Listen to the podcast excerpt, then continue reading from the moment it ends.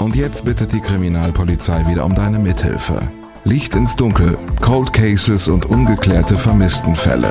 Ein Podcast der Podcastfabrik und Mike Mattis.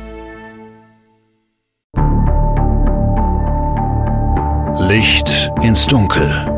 Cold Cases und ungeklärte Vermisstenfälle von hier. Einen wunderschönen guten Tag zusammen. Ganz, ganz herzlich willkommen zu Licht ins Dunkel. Wir sprechen über Cold Cases und über ungeklärte Vermisstenfälle. Ich bin Mike Mattis, freue mich sehr, dass ihr auch heute wieder mit dabei seid. In den letzten drei Monaten haben wir ausführlich über die Identify Me Kampagne gesprochen. Angefangen dabei, was diese internationale Kampagne überhaupt bezwecken soll, wie die einzelnen Fälle ausgewählt worden sind und was das Bundeskriminalamt dafür tut in Zusammenarbeit mit Interpol Interpol, der Polizei in Belgien und in den Niederlanden.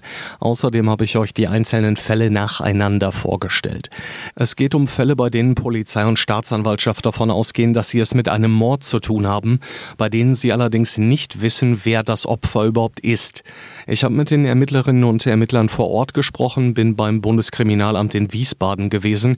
Teilweise ist das allerdings schon Ende Mai, Anfang Juni 2023 gewesen und liegt heute im November 2023 2023 mehrere Monate zurück.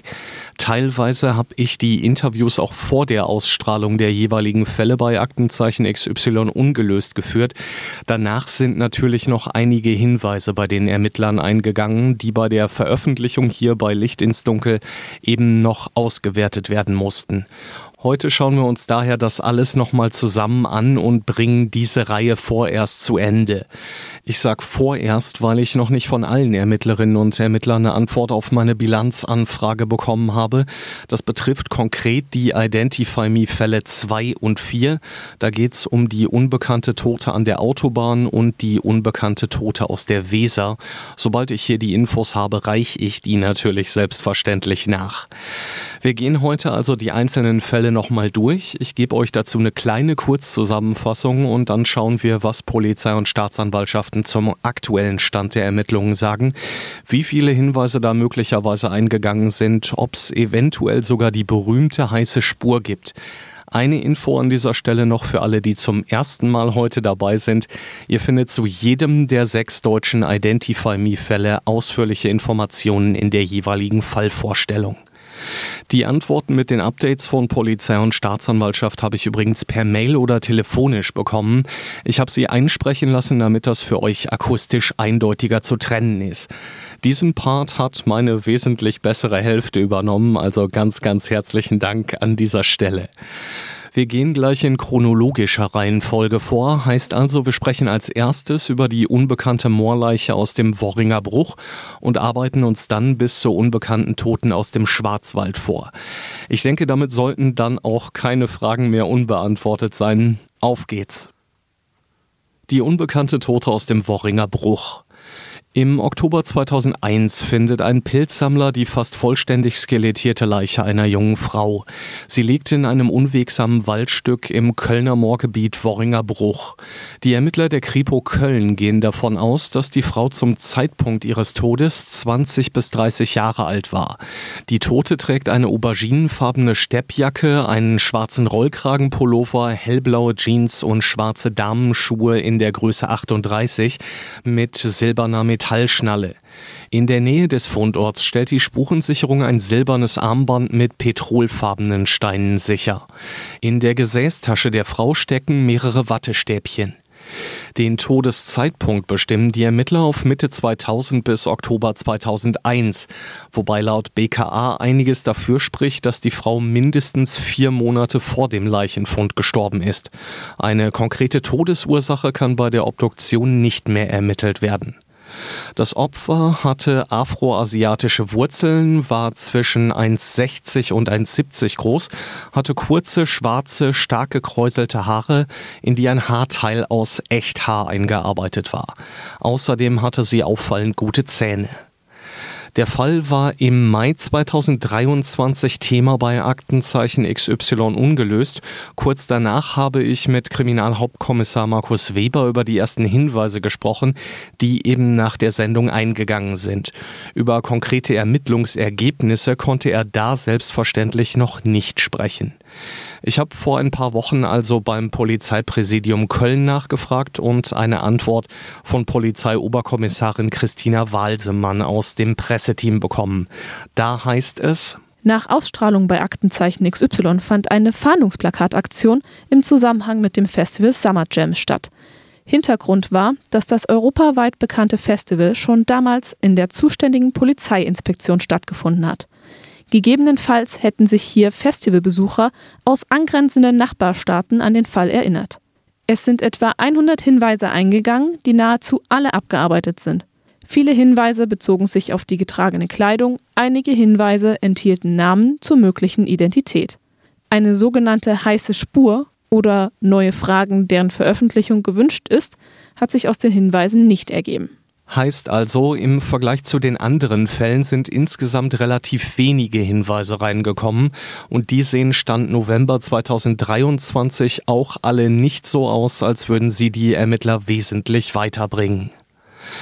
Den zweiten Fall, die unbekannte Tote an der Autobahn, überspringen wir an dieser Stelle. Ich hatte es ja gesagt, ich habe da noch keine Antwort. Die ist mir allerdings zeitnah zugesagt worden. Kann also sein, dass es in der nächsten Episode schon das versprochene Update gibt. Und damit sind wir bei Fall 3, vergewaltigt und lebendig verbrannt. Der Fall einer jungen Frau, die in einem einsamen Waldstück bei Altener Bergfeld gefunden worden ist. Anfang Juni 2097 findet ein Motorradfahrer die Leiche. Sie ist nackt und bis zur Unkenntlichkeit verbrannt. Um ihren Hals finden die Ermittler noch die Reste eines Nylonstrumpfs, mit dem die junge Frau vermutlich erdrosselt worden ist. Der Fundort ist höchstwahrscheinlich nicht der Tatort. Die Ermittler gehen davon aus, dass sie bewusstlos in den Wald gebracht und dort lebendig mit Benzin übergossen und angezündet worden ist. Entsprechende Hinweise ergeben sich später bei der Obduktion. Dabei wird auch eine männliche DNA gefunden, die mit der des Opfers fast identisch ist. Die Ermittler schließen daraus, dass der Mann, der die junge Frau vergewaltigt hat, ihr Vater war. Ob er letzten Endes auch der Mörder ist, ist nicht klar. Fest steht allerdings, dass er irgendwas mit der Tat zu tun haben muss. Als der Fall nur einen Tag nach dem Leichenfund bei Aktenzeichen XY ungelöst vorgestellt wird, gehen die Ermittler noch davon aus, dass die Tote, Zitat, mindestens 15 Jahre alt gewesen ist. Mittlerweile lässt sich das Alter der jungen Frau etwas genauer eingrenzen. Demnach war sie zum Zeitpunkt ihres Todes zwischen 18 und 22 Jahre alt. Die Tat dürfte laut Obduktionsergebnis 24 bis 36 Stunden vor dem Leichenfund stattgefunden haben. Als Tattag kommen damit also der 1. Juni oder der 31. Mai in Betracht. Die unbekannte Tote war 1,55 Meter groß, knapp 45 Kilo schwer. Sie hatte dunkle, rotbraun gefärbte Haare, dunkle Augen und gepflegte Zähne. Auffällig war außerdem der Rückstand auf einem Schneidezahn. Da war wohl mal ein Strassstein aufgeklebt. Ich habe Ende letzter Woche, also Anfang November 2023, nochmal mit Tim Sendler von der Pressestelle des Polizeipräsidiums in Hagen gesprochen. Er sagt Folgendes. Die Kriminalpolizei Hagen hat seit Beginn der Kampagne 180 bis 200 Hinweise bekommen. Die sind mittlerweile alle abgearbeitet und alle Ansätze ausermittelt. Neue Hinweise auf den Täter oder auf die Identität der jungen Frau haben sich dadurch nicht ergeben. Dementsprechend groß ist auch die Enttäuschung bei den Ermittlerinnen und Ermittlern der Mordkommission Bergfeld. Aktuell wird der Abschlussbericht geschrieben. Der geht dann an die Staatsanwaltschaft und der Fall bleibt damit weiter ungelöst und die Identität des Opfers ungeklärt. Ich muss ganz ehrlich sagen, ich habe da richtig schlucken müssen, als ich das gehört habe. Man hat die Enttäuschung in der Stimme von Tim Sendler richtig gehört und das kann ich mir tatsächlich auch ganz gut vorstellen, zumal mir Kriminalhauptkommissar Frank Hamann nach unserem Interview gesagt hat, ich zitiere, viele Kolleginnen und Kollegen hier nehmen diesen Mordfall fast persönlich. Zitat Ende. Zu den Ermittlungen hat mir Tim Sendler auch noch ein bisschen was erzählt. Nach der Ausstrahlung bei Aktenzeichen XY hat die Mordkommission vor allem in Richtung des Strasssteins ermittelt. Schnell war klar, dass sie damals nur von Zahnärzten angebracht worden sind. Diese Spur ist aber auch ins Leere gelaufen. Das lag auch daran, dass viele Zahnärzte ihre Patientendaten aus den 90er Jahren schon gelöscht hatten. Außerdem hat die Mordkommission sich die Gegend um den Fundort am Bergfeld nochmal genau angeschaut. Dabei sind auch mehrere Mantrailer-Hunde zum Einsatz gekommen. Die haben an zwei Häusern in der Nähe ein sogenanntes Anzeigeverhalten gezeigt. Daraufhin hat das Team alle Hausbewohner der vergangenen 25 Jahre unter die Lupe genommen. Aber auch dabei hat sich kein konkreter Ermittlungsansatz ergeben. Neue Fragen, die die Ermittlungen weiterbringen würden, gibt es nach jetzigem Stand nicht. Das ist ganz, ganz bitter, zumal dieser Fall höchstwahrscheinlich geklärt werden könnte, wenn die Ermittlerinnen und Ermittler die Identität der Toten herausfinden würden. Den vierten Fall in dieser Reihe überspringen wir heute. Auch zu den Ermittlungen um die unbekannte Tote aus der Weser habe ich so kurzfristig kein Update von der Polizei in Bremen gekriegt. Das liegt vielleicht daran, dass der Fall erst im August Thema bei Aktenzeichen XY gewesen ist und bis Mitte September 2023 insgesamt knapp 50 Hinweise eingegangen waren. Die werden jetzt alle abgearbeitet und es seien, Zitat, ein paar Hinweise dabei, denen die Polizei jetzt nachgeht. Das hat mir Kriminalhauptkommissarin Rabea Berstermann im September gesagt. Das ist natürlich jetzt nur eine Vermutung von mir. Es kann natürlich auch andere Gründe geben. Die unbekannte Tote aus dem Spandauer Forst ist unser nächstes Thema. Berlin im November 1988. Eine Gruppe von Waldarbeitern findet ein Erdloch unweit der damaligen Grenze zur DDR. In diesem Erdloch liegt die Leiche einer Frau. Sie ist knapp 1,62 groß, sie hat blonde Haare und war zum Zeitpunkt ihres Todes vermutlich zwischen 22 und 35 Jahre alt. Es gibt eine etwas konkretere Eingrenzung des Alters. Demnach ist die Frau möglicherweise auch 24 bis 31 Jahre alt gewesen. Es ist letzten Endes aber nicht ausgeschlossen, dass sie vielleicht doch eben etwas jünger oder etwas älter gewesen ist. Die Ermittler gehen davon aus, dass sie zwischen November 1987 und November 1988 umgebracht und dort abgelegt worden ist. Es gibt einen erweiterten Todeszeitraum. Es ist nämlich nicht komplett ausgeschlossen, dass sie möglicherweise schon 1986 ums Leben gekommen ist. Dass sie getötet worden ist, ist nach der Obduktion unstrittig. Die Tote wird nämlich mit zwei Seilen um den Hals gefunden, mit denen ist sie höchstwahrscheinlich auch erdrosselt worden. Bei der unbekannten Toten finden die Ermittler eine Uhr mit eingravierten Ziffern. Sie hat eine blaue Jeans, ein graues T-Shirt, ein Herrenunterhemd und eine braun-beige Herrenjacke an. Dazu mehrere Ohrstecker im rechten Ohr. Ums Handgelenk sind zwei Haargummis gewickelt, um den Hals trägt sie außerdem ein Lederhalsband mit Schnalle. Die Ermittler gehen davon aus, dass die Tote im Laufe ihres Lebens als Prostituierte gearbeitet hat und möglicherweise auch drogenabhängig war. Im September 2023 stellen Polizei und Staatsanwaltschaft den Cold Case bei Aktenzeichen XY ungelöst vor. Danach gehen etliche Hinweise ein. Dazu schreibt Karen Häusler, Pressesprecherin der Staatsanwaltschaft Berlin, Folgendes. Seit der Sendung XY ungelöst vom 13. September 2023 sind bei der Polizei Berlin per Telefon und E-Mail 180 Hinweise, Stand 1. Oktober, eingegangen. Die Erfassung der Hinweise, insbesondere die Verschriftung der vielen Audiohinweise, dauerte etwa vier Wochen. Insgesamt, also seit Beginn der Kampagne, sind es übrigens noch ein paar Hinweise mehr. Seit Beginn der Kampagne sind 213 Hinweise, Stand 19. Oktober 2023, eingegangen. Worauf sich diese Hinweise beziehen, erklärt die Staatsanwaltschaft ebenfalls sehr ausführlich. Eine Vielzahl der Hinweise bezieht sich auf die Bedeutung der Gravur auf der Uhrenrückseite.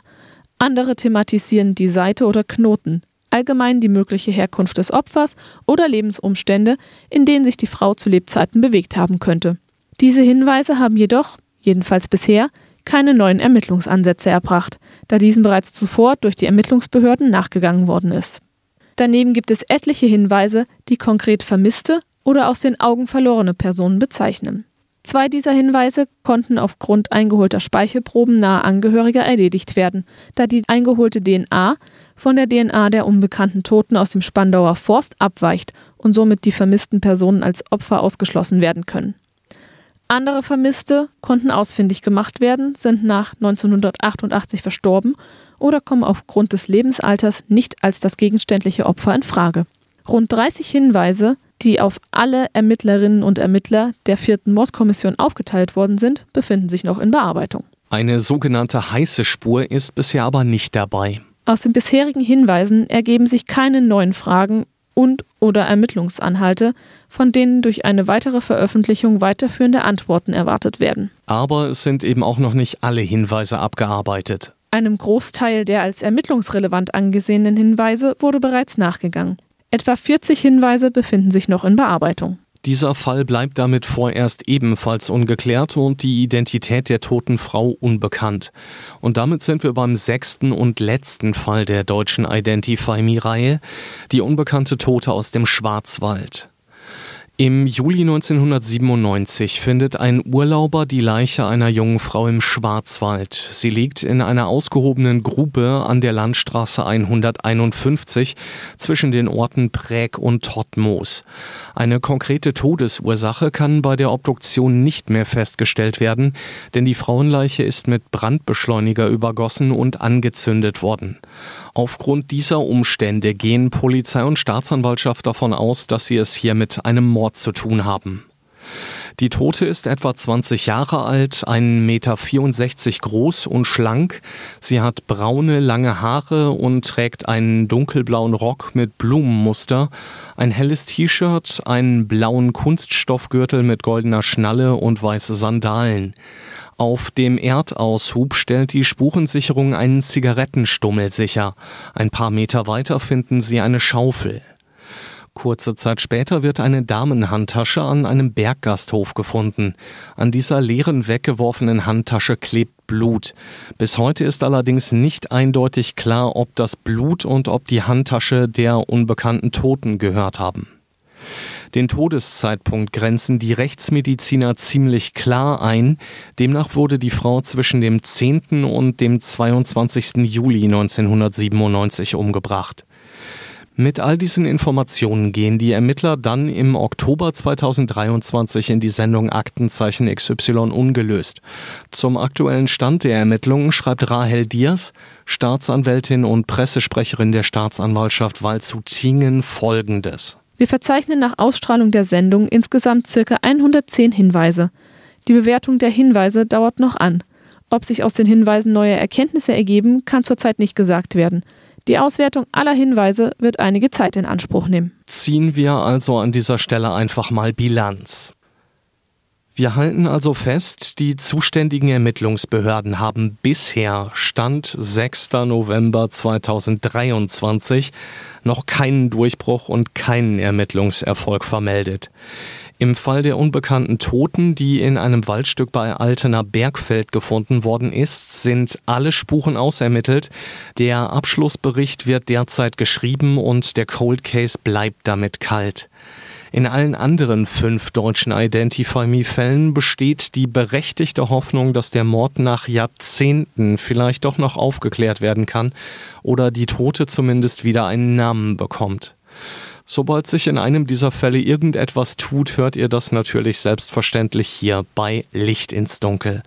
Und das, ihr Lieben, soll's für heute gewesen sein. Ganz, ganz herzliches Dankeschön fürs Zuhören. Vielen, vielen lieben Dank für die vielen lieben Nachrichten. Ich weiß das sehr zu schätzen, dass viele von euch sich die Zeit nehmen, um mir Feedback zu geben oder um mir ihre Gedanken zu bestimmten Fällen zu schreiben. Ich wünsche euch eine ganz entspannte Woche und würde mich freuen, wenn ihr beim nächsten Mal dann auch wieder mit dabei seid. Bis dahin bleibt sicher und gesund, ihr Lieben. Alles, alles Gute euch. Glück auf. Licht ins Dunkel. Cold Cases und ungeklärte Vermisstenfälle von hier. Eine Produktion von Mike Mattis und der Podcast-Fabrik.